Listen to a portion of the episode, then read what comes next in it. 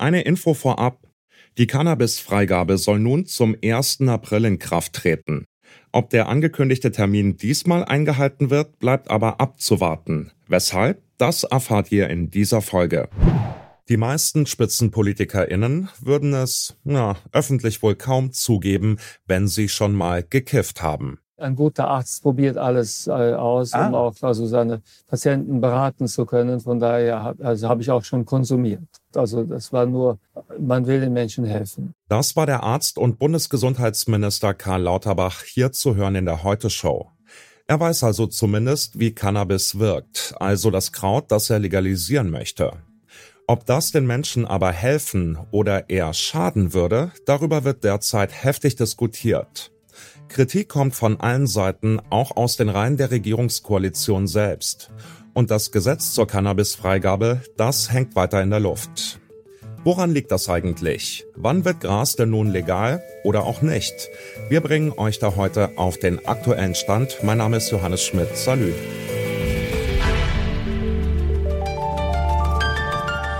Zurück zum Thema.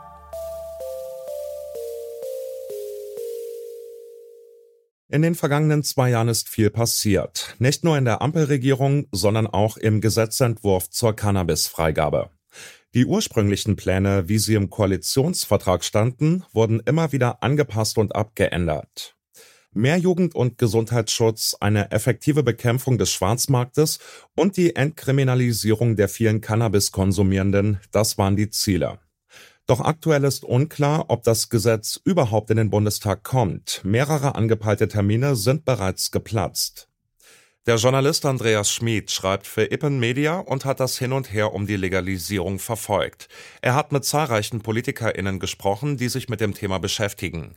Mit dem, was im Koalitionsvertrag versprochen wurde, hat der aktuelle Plan sehr wenig zu tun, denn dort war die Rede von der kontrollierten Abgabe von Cannabis zu Genusszwecken für Erwachsene in lizenzierten Geschäften. Also dieses Modell, das man vielleicht aus den Niederlanden kennt, dass man in einen Shop geht, sein Cannabis holt, das wird es in Deutschland so nicht geben. Aktuell steht ein Zwei-Säulen-Modell. In der aktuellen Debatte geht es um Säule 1 dieses Gesetzes. Das meint einerseits die Entkriminalisierung, also die Herausnahme von Cannabis aus dem Betäubungsmittelgesetz der Liste der verbotenen Substanzen und das meint den Eigenanbau und die Abgabe in den sogenannten Cannabis-Clubs. Dann soll es noch eine zweite Säule geben, die Modellregionen, die dann mehr in Richtung flächendeckende Versorgung gehen werden. Aber dort gibt es noch keine konkreten Dinge. Was waren denn die größten Kritikpunkte? Gerade der Jugendschutz wurde da sehr stark thematisiert. Die Bundesärztekammer lehnt dieses Gesetz ab. Auch Kinder- und Jugendärzteverbände von der Kritik, die gerade aus der Koalition kommt, wird vor allem dieser innenpolitische Aspekt geäußert, dass die Behörden nicht entlastet werden, dass Justiz und Polizei mehr Kontrollen durchführen müssten. Diese Kritik kann man aktuell vor allem aus der SPD hören. Aber im Grunde genommen muss man auch sagen, dass diese ganzen kritischen Punkte eigentlich schon lange behandelt wurden und eigentlich auch eine Einigung steht. Von dem her glaube ich, dass da eher noch ein bisschen was anderes dahinter steckt. Ja, und zwar, was würden Sie vermuten, was steckt dahinter? Also man muss sich vielleicht auch ähm, bewusst werden, dass das Bild der Ampel ein sehr schlechtes ist. Und da gibt es jetzt innerhalb der Koalition zwei Herangehensweisen. Einerseits sagen vor allem FDP und Grüne, nun ja, bei diesen schlechten Zustimmungswerten bei unserem Bild in der Öffentlichkeit würde uns ja ein äh, positives Gesetz, ein gehaltenes Wahlversprechen, wenn man so will, gut zu Gesicht stehen. Auf der anderen Seite gibt es Stimmen gerade von konservativerer Seite der SPD, die meiner Meinung nach ein bisschen Sorge davon haben, wie dieses Gesetz in der Öffentlichkeit wahrgenommen wird. Die Union schart schon mit den Hufen und wird dieses Gesetz, wenn es denn in Kraft tritt, so verkaufen. Ja, die Bundesregierung schafft nichts, aber will jetzt äh, die Drogen freigeben. Und ich habe den Eindruck, dass vor allem in der SPD-Fraktionsspitze dort ein paar Bedenken sind.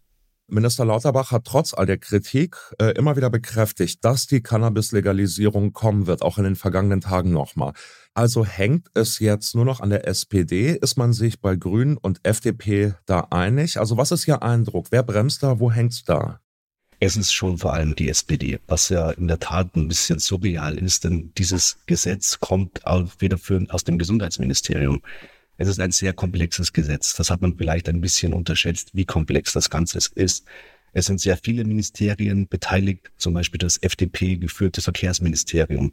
Da gibt es noch einige Bedenken, was den Grenzwert im Straßenverkehr betrifft. Gibt es ähnlich wie beim Alkohol der Promillegrenze aktuell Regelungen. Da gibt es auch noch Klärungsbedarf, aber im Grunde genommen gibt es eine Einigung zwischen Grünen, FDP und auch der SPD. Bei der SPD haben wir zum Beispiel sehr viele junge Abgeordnete, es sind rund 50 Jusos neu in den Bundestag eingezogen. Auch die sind ganz klar für dieses Gesetz.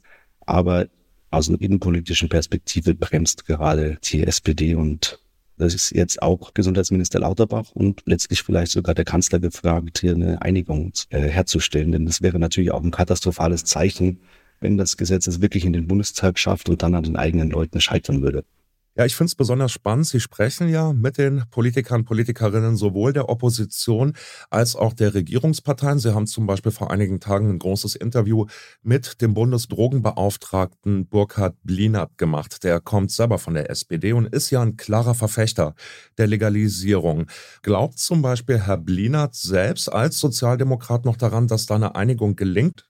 Also grundsätzlich ist Herr Blinert einer der SPD-Politiker, der schon sehr, sehr lange für eine Legalisierung eintritt. Dass Karl Lauterbach ihn als Sucht- und Drogenbeauftragten bestimmt hat, zeigt ja auch, dass er selbst für die Legalisierung eintritt. Aber ich habe schon gemerkt, dass eine gewisse Skepsis noch da ist. Erkennt man zum Beispiel daran, dass er kein konkretes Datum nennen wollte. Es gab in der, innerhalb der Koalition immer wieder Versprechen. Ein konkretes Datum wurde genannt von äh, FDP-Justizminister Marco Buschmann, der vom ersten legalen Joint 2023 gesprochen hat. Karl Lauterbach selbst wollte eigentlich schon 2022 einen Gesetzesentwurf stehen haben. Dann war vom 1. Januar die Rede, nun ist es der 1. April. Und auch innerhalb der SPD tut sich gerade was. Wenn man genau hinhört, ist nicht mehr innerhalb der Fraktion von 1. April die Rede, sondern aktuell hieß es in der Pressemitteilung, das Ganze wird zeitnah über die Bühne gehen. Mich würde Ihre persönliche Einschätzung noch interessieren. Sie haben ja eben schon gesagt, worin das politische Problem besteht. Die Ampel ist massiv angeschlagen. Glauben Sie, die Koalition tut sich denn gefallen, dieses Projekt jetzt auf ein Schild zu heben? Oder haben Sie den Eindruck, dass es vielleicht wirklich schlau wäre, das zumindest mal hintanzustellen, bis ein paar andere große Probleme gelöst sind? Das ist eine sehr schwierige Frage, die eben auch innerhalb der Koalition nicht einig beantwortet wird. Aber ich würde schon sagen, dass eine Bundesregierung sich am Koalitionsvertrag orientieren sollte. Und dort steht eben die Entkriminalisierung, die Liberalisierung, die Legalisierung von Cannabis als zentrales Ziel. Gerade die FDP und auch die Grünen waren bei der Bundestagswahl sehr, sehr stark bei jungen Wählern. Und es gibt einige junge Wähler, die ihr Kreuz aufgrund der Position zur Drogenpolitik gemacht haben und die sollte man durchaus berücksichtigen. Dann würde ich Sie gern zum Abschluss als letztes fragen, Herr Schmidt. Wenn Sie jetzt wetten müssten, wann würden Sie sagen, wird tatsächlich der erste legale Joint geraucht oder auch nicht? Also ich bin nach wie vor der Meinung, dass das Gesetz kommt, zumindest Säule 1. Bei Säule 2 bin ich sehr, sehr skeptisch. Das heißt, für diesen Gelegenheitskonsumenten, der nicht so, so häufig Cannabis konsumiert, wird sich vorerst nicht so viel ändern. Aber für die vielen Konsumenten durchaus. Und ich glaube, vor der Europawahl sollte es noch funktionieren. Das heißt vielleicht der 1. Mai als Startpunkt oder der 1. Juni. An den Argumenten für und gegen eine Cannabis-Legalisierung hat sich im Grunde nichts geändert, seit die Ampelpartner ihre Freigabepläne beschlossen haben. Dass das Gesetz jetzt immer noch feststeckt, hat vor allem politische Gründe. Nicht nur Deutschland, sondern auch die Bundesregierung steckt in gleich mehreren Krisen. In der SPD befürchtet man, dass viele Bürgerinnen den Kopf schütteln, wenn es jetzt ausgerechnet ums Kiffen geht. Das Gesetz zur Legalisierung wird wahrscheinlich trotzdem kommen. Die Frage ist nur, in welcher Form. Von den ursprünglichen Plänen für eine Legalisierung ist bereits jetzt nicht mehr allzu viel übrig. Das war die heutige Folge. Dank geht raus an Lars Fein, der die Redaktion hatte, und an Florian Drexler für die Produktion. Mein Name ist Johannes Schmidt. Bis bald. Zurück zum Thema vom Podcast Radio Detektor FM.